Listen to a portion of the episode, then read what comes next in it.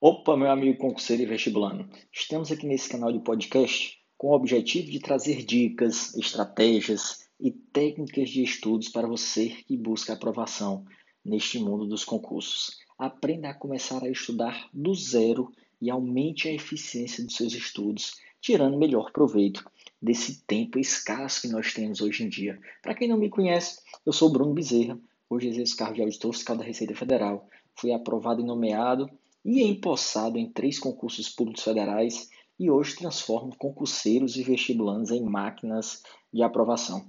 Eu estou nesse mundo dos concursos públicos desde 2005, quando abandonei a odontologia, faculdade que fiz na Universidade Federal do Ceará.